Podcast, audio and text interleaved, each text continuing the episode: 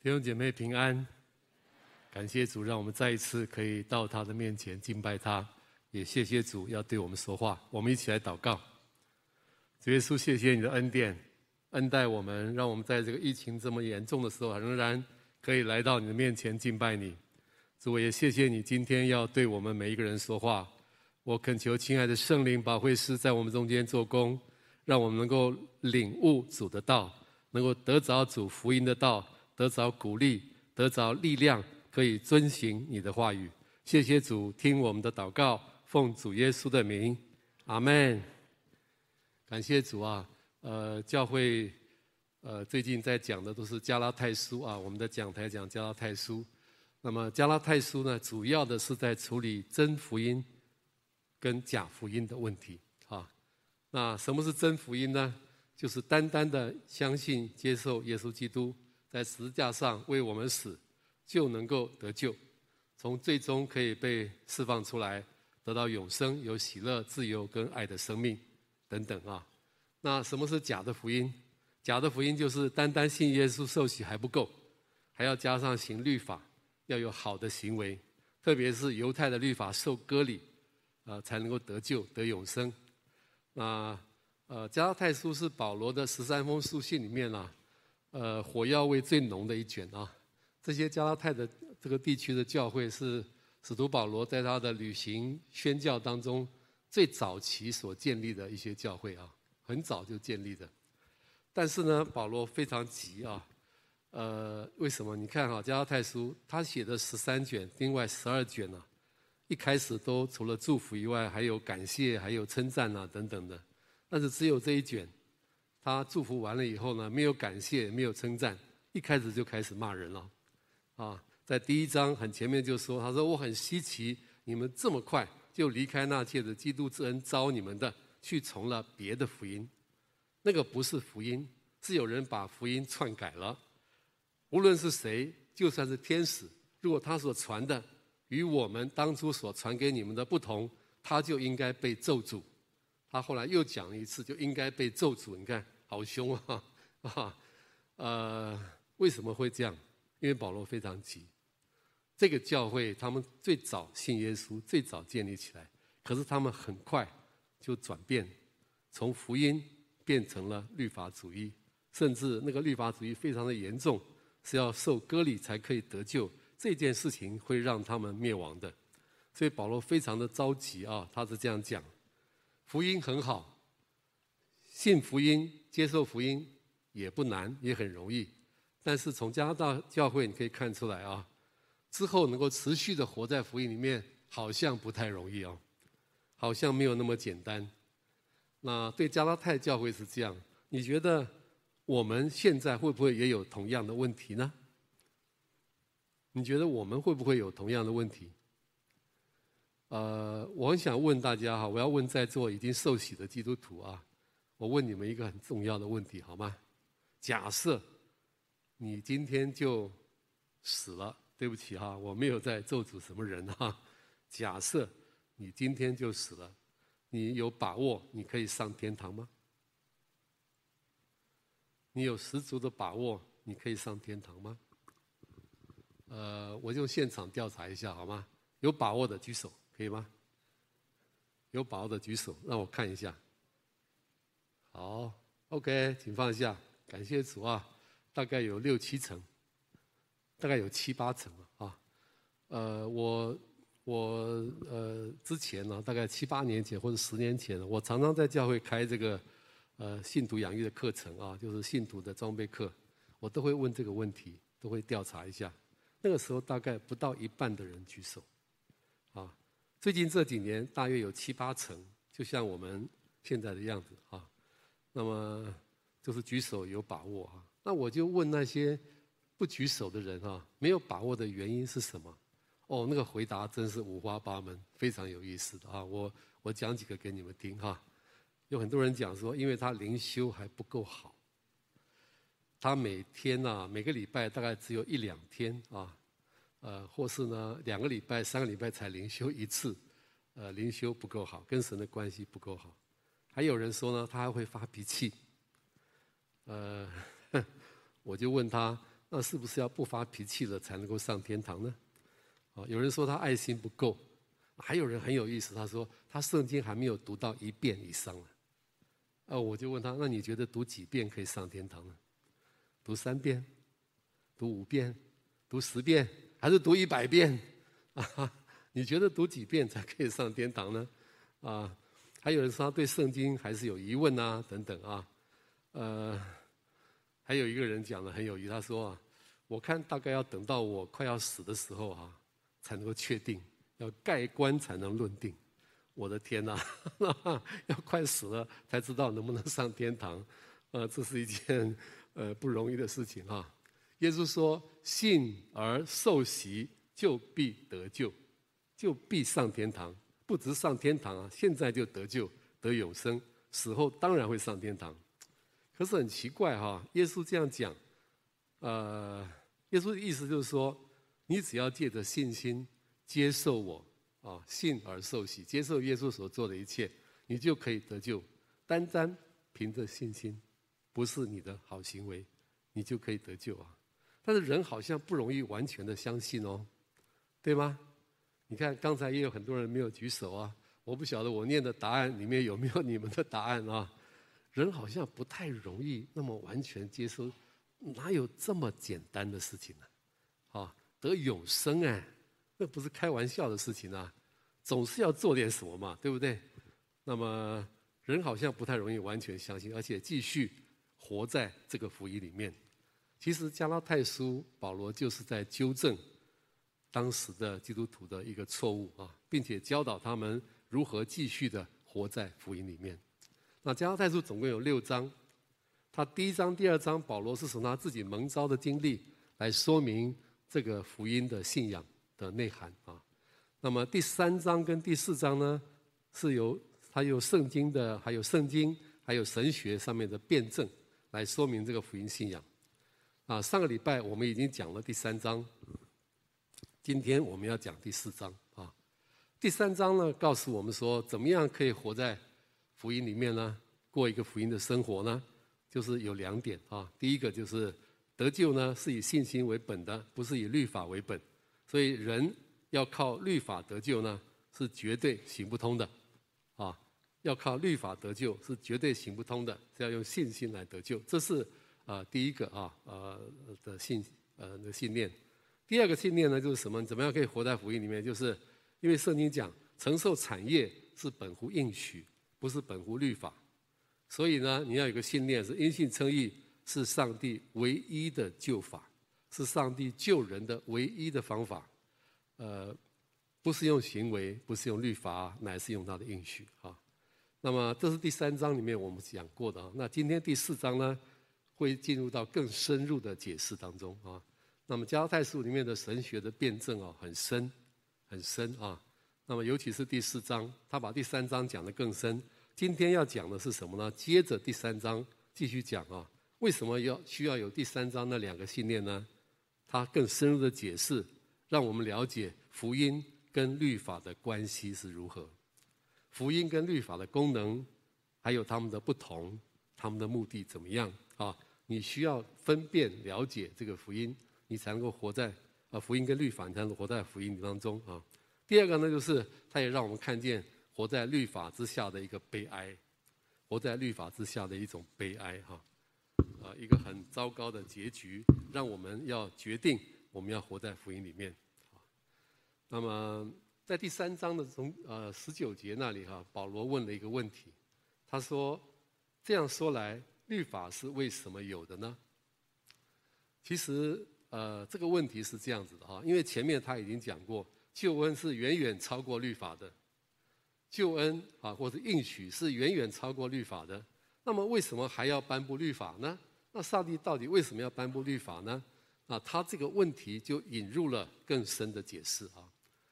呃，说我说旧约是呃不是呃那个应许是完全超过律法的，为什么呢？因为应许在先，律法在后。应许在摩西律法颁布之前的四五百年就已经颁布了。神赐应许给亚伯拉罕、以撒、雅各，让他们成为大国，他们的子孙上天上的星那么多，他们会得到迦南地整个的迦南美地啊。那么，但是律法呢，是后来添上的，好像在原来的应许之约后面呢，添了一个东西。而且这个“添上”这个字啊，它的意思是说，不是增加一个约的条款，不是前面讲神应许他们这样这样加一个条款，是什么呢？就是，但是你要做到律法前面的应许才会给你，不是，它不是加一个条款，它是加一个附录，说明一下而已啊。那么它不能够改变前面的约，约是永远有效的，那个应许的约永远有效的，而律法呢，看起来是暂时的，而且是有它特别的目的所颁下来，所以应许福音远远的超过律法。那保罗在这边就问一个问题啊，替我们问一个问题：那既然是这样，为什么神还要颁布律法呢？好，那么这个问题的答案呢，就指出了。呃，让我们知道说，我们如何可以持续的活在因信称义的福音里面。这个问题的答案有两方面啊，有两方面。如果你要常常的持续的活在福音里面的话，第一个，你需要知道一件事啊，就是什么呢？你要确实的相信，并且要知道，律法的目的就是福音。律法的目的就是福音，啊，呃，是二十四节，三章二十四节这边说，律法是我们训蒙的师傅。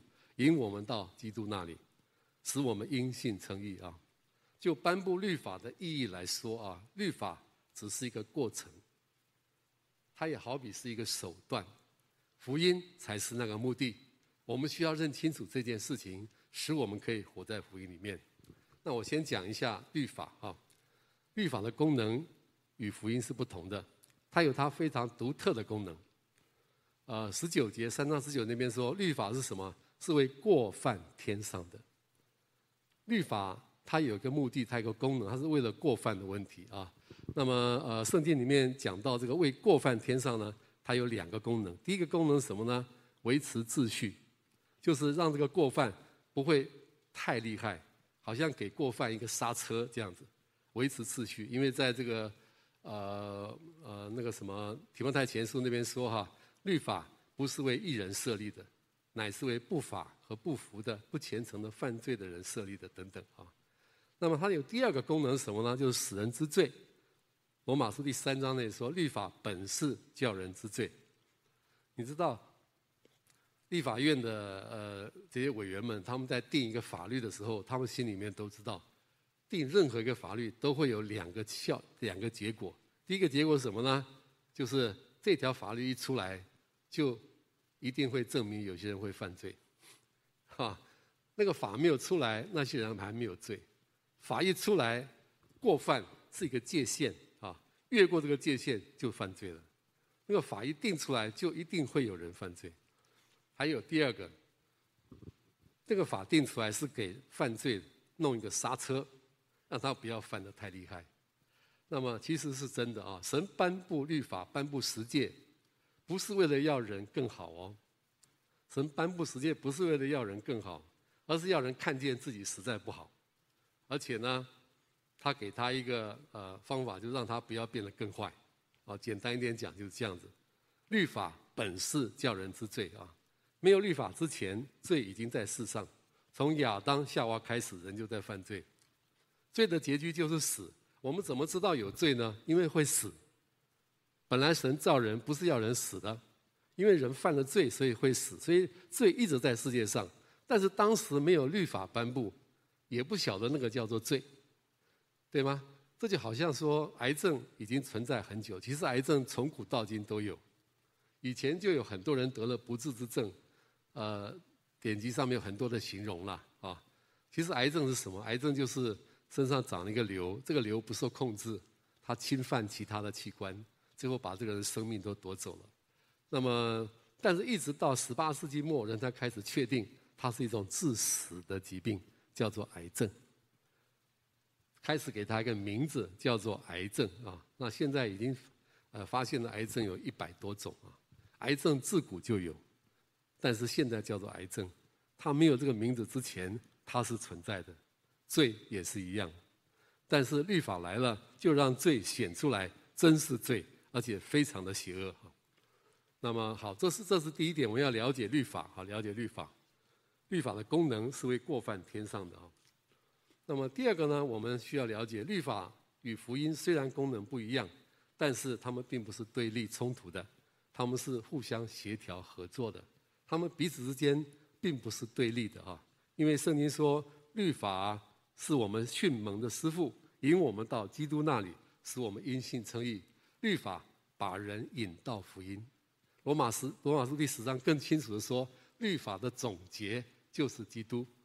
所以律法不是要害人的，啊、不是要跟福音相反啊，唱反调。律法是为了把人带到基督那里去。这怎么说呢？因为圣经这边也直截了当的说哈，圣经或是律法把众人都圈在罪里面。圈这个字啊，是围困的意思，从各方面的围住他。意思就是说哈，其实世间呢、一切的事物都被罪困住了，所有的人都被罪捆绑了。没有一个人不犯罪，那个困住就好像关住、关在监牢锁起来一样。人类一切问题的根源是罪，罪会带来死亡，死亡的特质就是隔绝。你看看这个世界就知道，其实我们整个世界都在罪的捆绑之下，对吗？看看那个战争，人跟人为什么要战争？因为人跟人的关系隔绝了，疾病，特别是精神的疾病。人跟人自己的关系隔绝了，环境的破坏，人跟环境的关系也隔绝了，迷信，人跟神的关系也隔绝了。我们整个的社会，整个的世界都困在罪当中啊！但是福音就不一样了，福音就不一样了。福音是什么？福音是神的应许啊！律法显出人的罪，看见罪的严重性，但是而且律法要求人要做这个，定一个界限，但是福音没有要求人。福音是神送给人的一个礼物。他对亚伯拉罕应许的时候，呃，《创世记》十五章，亚伯拉罕睡着了。呃，这就是应许，这是礼物啊！你们有没有这种经验？呃，我是有的啊。我要送给我的孩子生日礼物，结果他已经睡着了。我就把那个礼物放在他的床边，他早上起来一看到那个娃娃，他一定非常的高兴，对吗？但是他对得到这个礼物，他一点功劳都没有，对吗？他完全没有做任何事，他只是去睡觉而已啦，是吗？那么这就是礼物哈。上帝对亚伯拉罕的应许也是这样的，他睡着了，上帝跟他说话，他没有听见也不重要，因为那里面并没有说“我必给你这个”，然后呢，但是你要这样这样才会得到，没有，他不需要听到，上帝应许了就会实现啊。那么亚伯拉罕的应许最终的指向就是耶稣基督。耶稣基督就是神给我们的那个最大的福音。律法会指出人的罪来，就好像 X 光照出人的病来，但是律法不能够解决那个罪，X 光也不能医治那个病。但是耶稣基督不是这样，耶稣基督是那个解药，它可以解决那个罪，它可以医治我们的病。这就是律法跟福音最大的不同哈，最大的不同。那我们讲哈，呃。律法呢，引人到基督，这个怎么讲呢？就是在律法之下，人人受困，非常的困难。越是认真遵行律法的人，越是知道自己做不到。越是认真去看十诫的人啊，有些人我以前读十诫，觉得哎呦，我都做到了。你看十诫的表面很容易哦，但是你再看看耶稣怎么解释十诫。十诫有一条说做不可奸淫，对吗？耶稣说：“凡是看见妇女就动淫念的，就是与他犯奸淫了。”哇！再一看耶稣这个就，你就很难逃了，很难逃了啊！呃，耶稣说不可杀人啊，十诫说不可杀人。耶稣说凡动怒的，就是杀人了。完了，那我每天我每个礼拜不晓得杀几次人呢？啊，那么所以你就你越认真遵循实践的，越知道自己做不到。保罗就曾经发出这样一个呼喊，他说：“立志为善由得我，行出来由不得我啊。”我真是苦啊！谁能救我脱离这个取死的身体呢？保罗会发出这样的呼喊，因为保罗是一个法利赛人中的法利赛人，他非常的认真的遵行实践，认真到一个程度让人不可思议的。越认真的，越注重道德的，他越知道他根本做不到他想要做的，他越看见自己是个罪人。那这个时候怎么办？这个时候就让他来到耶稣基督的面前。律法是把人引到基督，让他看见说，只有在基督里面才有这个解药。所以保罗后来说：“他说感谢神，靠着我们的主耶稣基督，就能够脱离了脱离什么？脱离罪的捆绑了啊！所以律法是引人到基督。这边又说律法是训蒙的师傅，训蒙的师傅啊，这个原文的意思就是一个看管孩子的人，或是保姆的意思啊。在罗马、希腊的时代啊，一些有钱的一些家庭里面呢，他们会让一个年纪比较大的奴隶。”比较有经验的，各方面都不错的奴隶呢，来做这个训蒙的师傅，就是看孩子的人啊，啊、呃，那个或者保姆啊，他们被赋予有处罚和管教孩子的这个任务，这个权柄。他们每天要送孩子上学，比方说啊，送孩子上学，他们在学校等着孩子上课，放学以后呢，再带他们回家。他们不准孩子在路上面调皮捣蛋。如果孩子不听话，他们可以管教他们，除了杀害他们之外。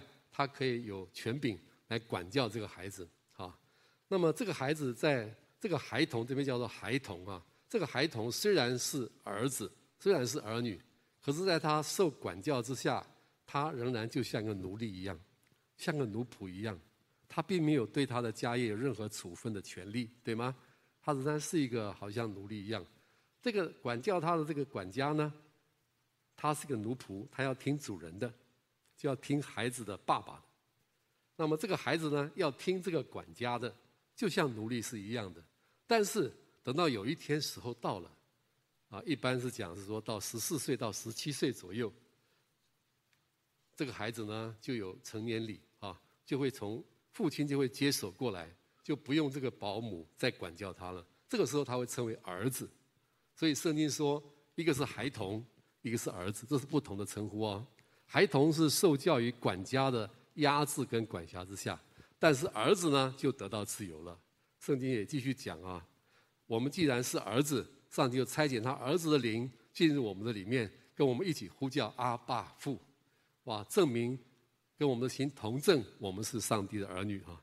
那么儿子跟奴仆是非常不一样的。重生得救的基督徒啊，我们都是儿子，我们不是奴仆。我们已经不再是孩童，不再受教于世俗小学之下。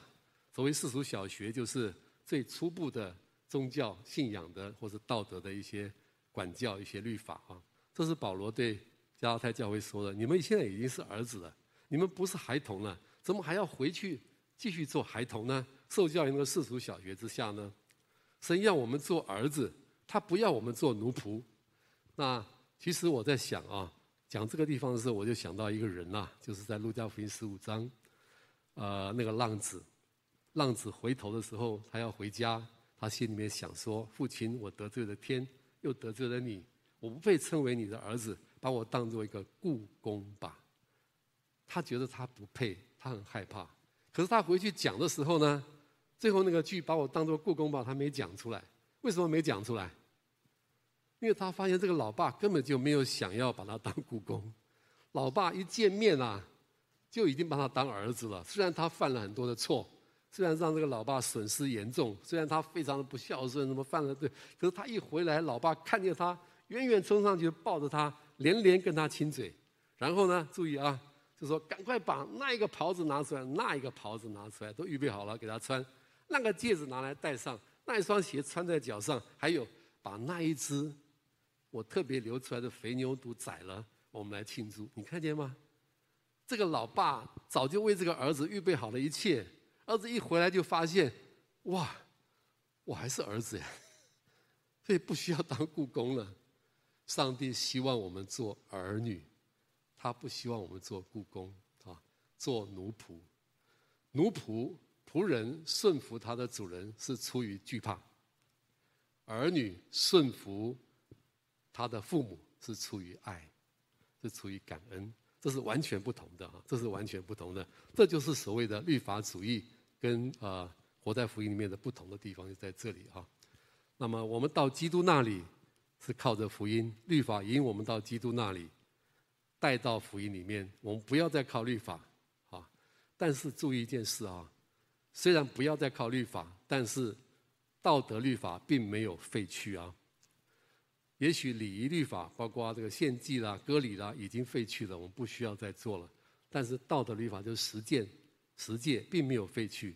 得救的人要不要遵行律法呢？当然要。啊，我们不是靠遵行律法来得救，但是得救了以后要干嘛？还是要去遵行律法，这是非常重要的一件事啊。那么如果是这样子，我们还是要遵循律法，但我们又要依靠福音，所以有一件事情就非常要紧了，就是什么呢？我们需要懂得区分律法跟福音，免得搞错了，我们就没有活在。啊，律法福音当中了啊，这就是很多基督徒的问题了，这都是我们的问题了。为什么又会变成律法主义呢？就是因为你搞不清楚这个是福音还是这个是律法。那么区分律法跟福音呢，有两点是非常要紧的。第一个就是不要把律法来取代福音，不要用律法来取代福音，就是不要想要用律法来达到福音的功能。什么叫做用律法来取代福音呢？就是想用行为换取上帝的恩典，想用你的好行为来换取上帝的恩典。其实我们基督徒啊，也有很多的好行为啦。简单一点讲，真理堂的基督徒最重要的好行为是什么？一要三招，对吗？啊，基督徒要好好的读经，好好的祷告，要参加聚会，要奉献，要侍奉，要传福音，等等等等，这些东西都都很好啊。但是小心一件事，你的动机，你的动机啊！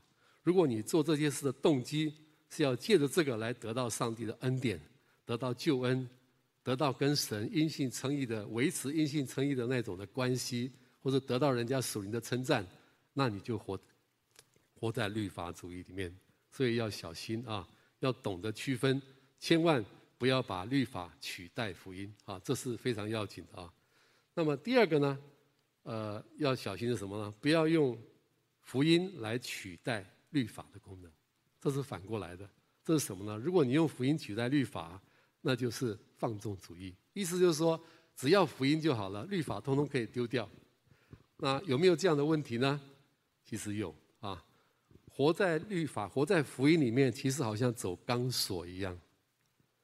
左边是律法主义，右边是放纵主义。你要很小心的倚靠基督，走在正中间，这就对了。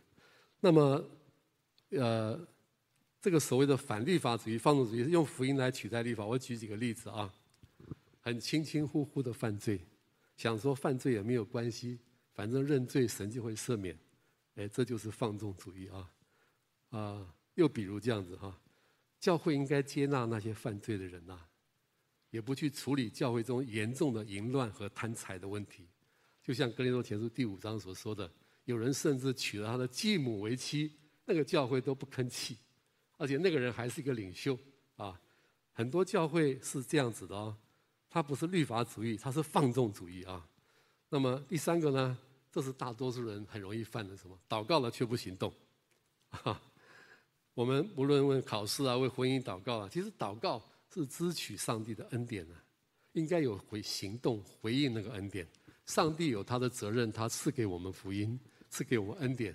人有人的责任，要用行动来回应上帝的恩典，不是祷告完了之后就什么都不动，反正一切都是神做的，对吗？其实这是放纵主义，要小心啊。那么有些人也觉得啊，教会不需要设立任何的规矩，信耶稣就好了，干嘛要有规矩？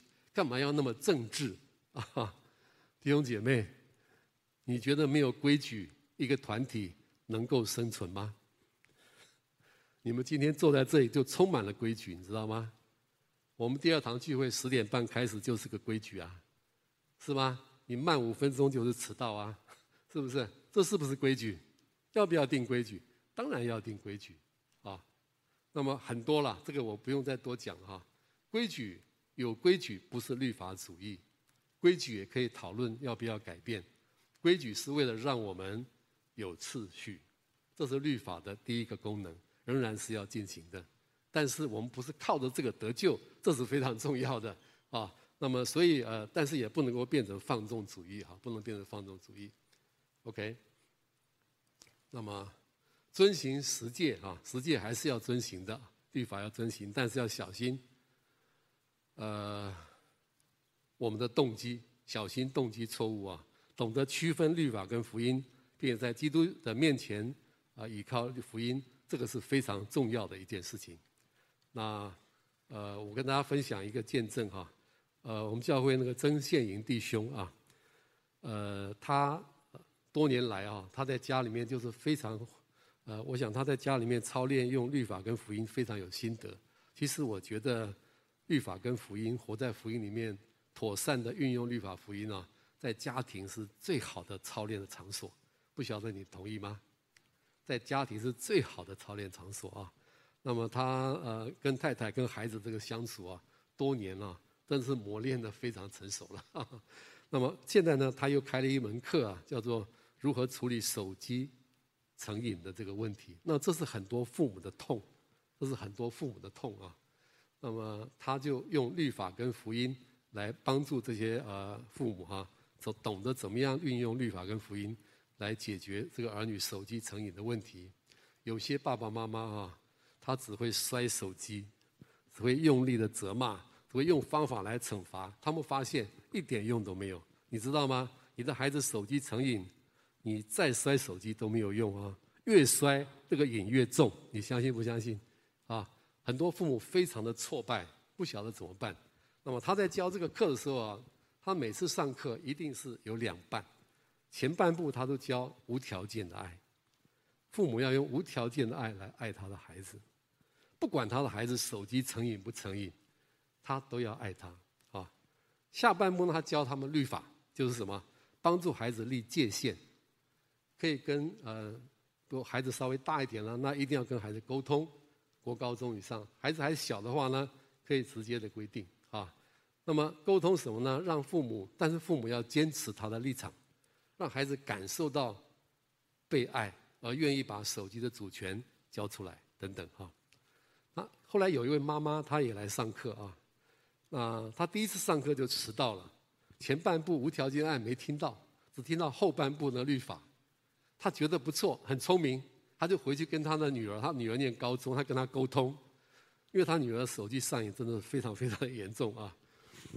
但是没有想到啊，不沟通还好，一沟通了，哇，两个人冲突的非常的厉害，关系严重的破裂，比原来还要糟。这个妈妈很挫败。后来他静下一想，一定哪里有问题。这老师教的这么好，怎么我用起来没用呢？越谈越糟呢。他第二次又来上课，他第二次不敢迟到了哈，他很早就到。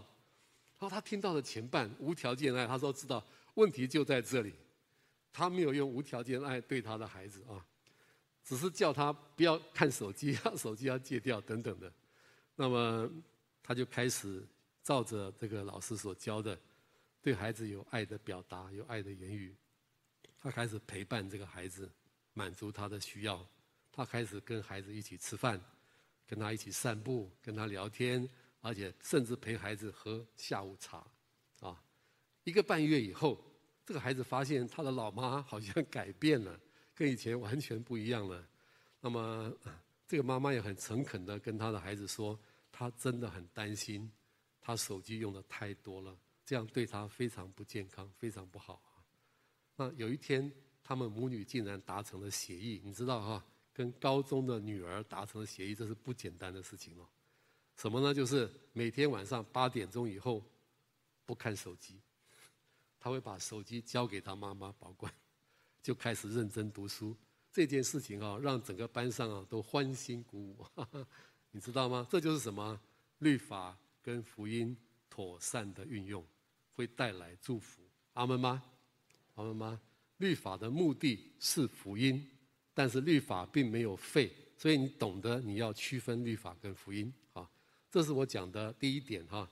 那么第二点，在我们第四章里面也提到了，你要怎么样能够活在福音里面呢？有一个非常要紧的，就是你需要确实的知道，你也要看见啊，依靠律法没有前途，依靠律法最终会一无所有。那么亚呃，保罗在这里讲了一个旧约的背景，讲了亚伯拉罕跟他的两个儿子之间的关系啊。那么 亚伯拉罕的妻子是撒拉，上帝早就应许他要他生呃一个孩子，对吗？七十五岁的时候应许他要生孩子，而且他的孩子会像天上的星那么多。可是到了八十五岁还没生，已经十年过去了啊。他的太太莎拉年纪也不小了，就不耐烦了，然后呢，就自己想办法帮上帝一把。什么呢？就让他自己的使女，就是一个埃及的使女呢，嫁给他的先生做妾。啊，这样呢，到八十六岁的时候，亚伯拉罕八十六岁就生了一个儿子，叫做以实玛利。但是没有想到，等到亚伯拉罕九十九岁的时候，又过了十多年，神竟然又向他显现，跟他说，再一次的跟他应许说，我要让你生一个儿子，而且这个儿子要从撒拉生出来，啊，那你知道哈，他九十九岁，他太太也八十多岁哦，啊，根本是不可能生的了。可是呢，到了亚伯拉罕一百岁的时候，他真的生出一个儿子来，是撒拉生的，他给他起名叫做以撒。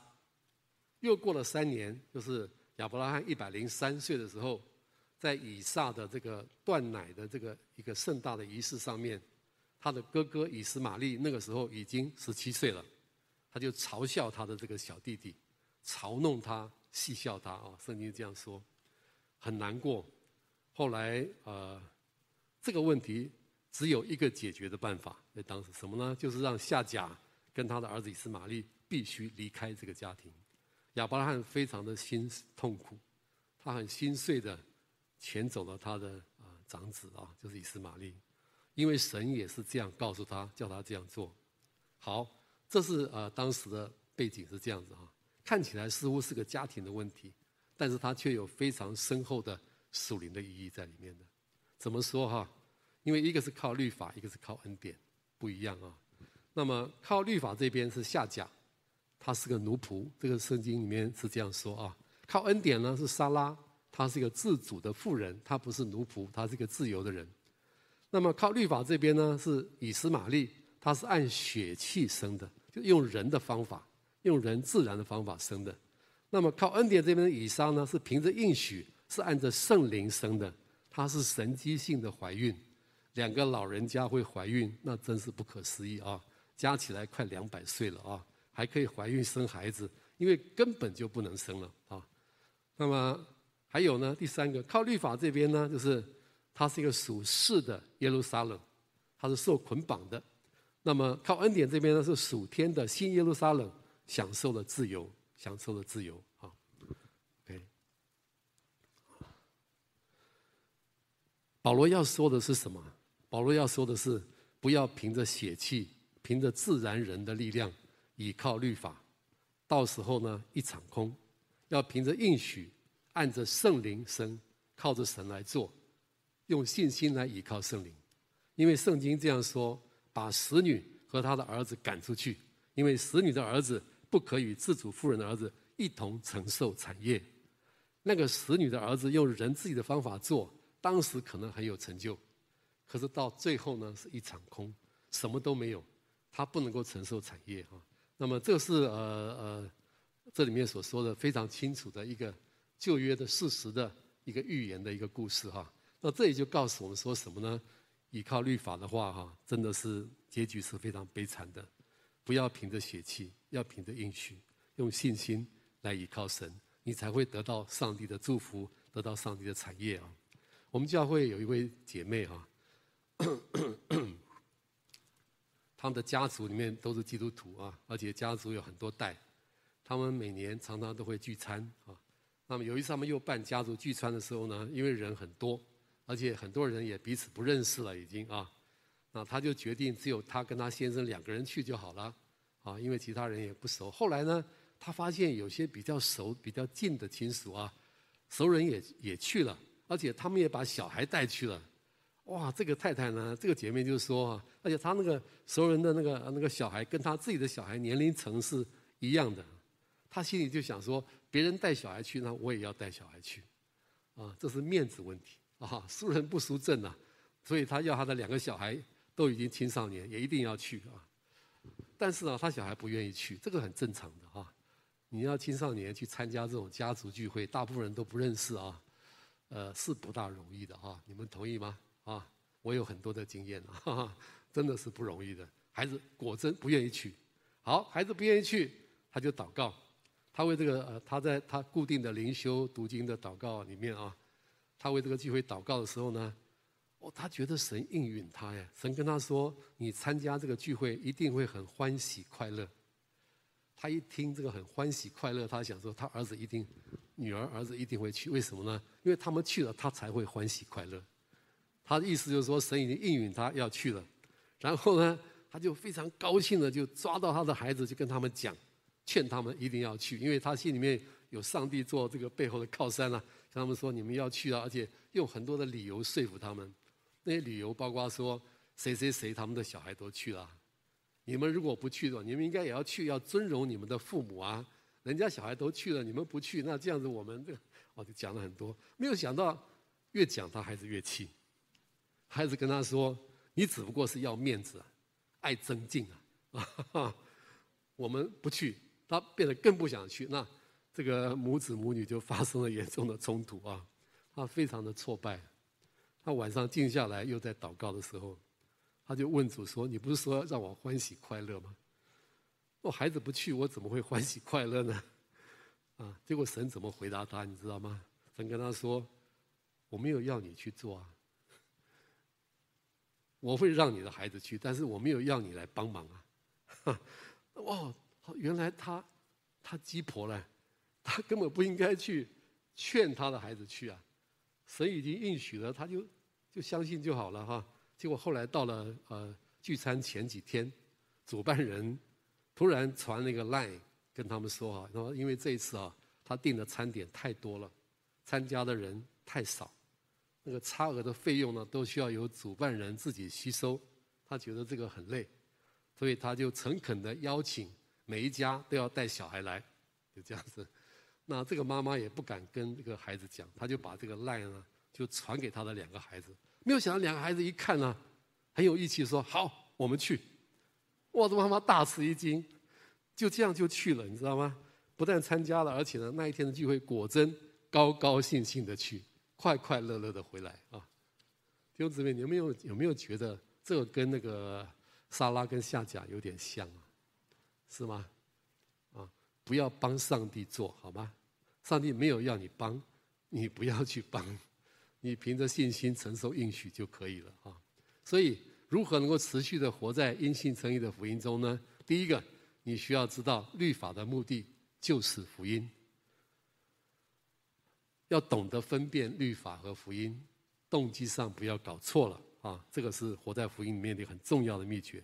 第二个呢，你需要知道，依靠律法其实是一无所有，不要用血气，要凭着应许，要倚靠圣灵，要倚靠主。其实最关键的是祷告，最关键的是祷告，倚靠圣灵，跟随他，相信他的应许，支取他的恩典。那么我们下一次下一个呃下一堂在讲第五第六章的时候呢，会讲到这些东西啊。那么所以呃我也真是鼓励弟兄姐妹啊，我们每一个人要有稳定的祷告的生活。你每一天的灵修、亲近主、读经的生活，对于你能不能活在福音里面是非常关键的。愿主带领我们每一个人啊。好，我们一起来祷告。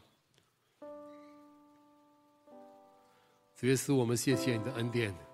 谢谢你赏赐的祝福和平安，主啊，也谢谢你对我们说话，主啊，你真的是啊帮助我们，让我们能够活在福音里面，主啊，愿耶稣基督，愿圣灵把神儿子的爱更多、更丰盛的启示在我们每一个人的心里面，让我们有信心可以抓住你的爱，也紧紧的跟随你，依靠你，主啊，让你的恩典不断的临到我们的身上。让我们好活在福音里面，不是活在律法里面，可以照着主的旨意生活在这个世界上面，并且在生活里面随处靠着主的恩典，靠着福音过一个自由喜乐的生活，也让主的旨意可以成就在我们每一个人的身上。谢谢主，谢谢主，听我们的祷告，奉主耶稣的名，阿门。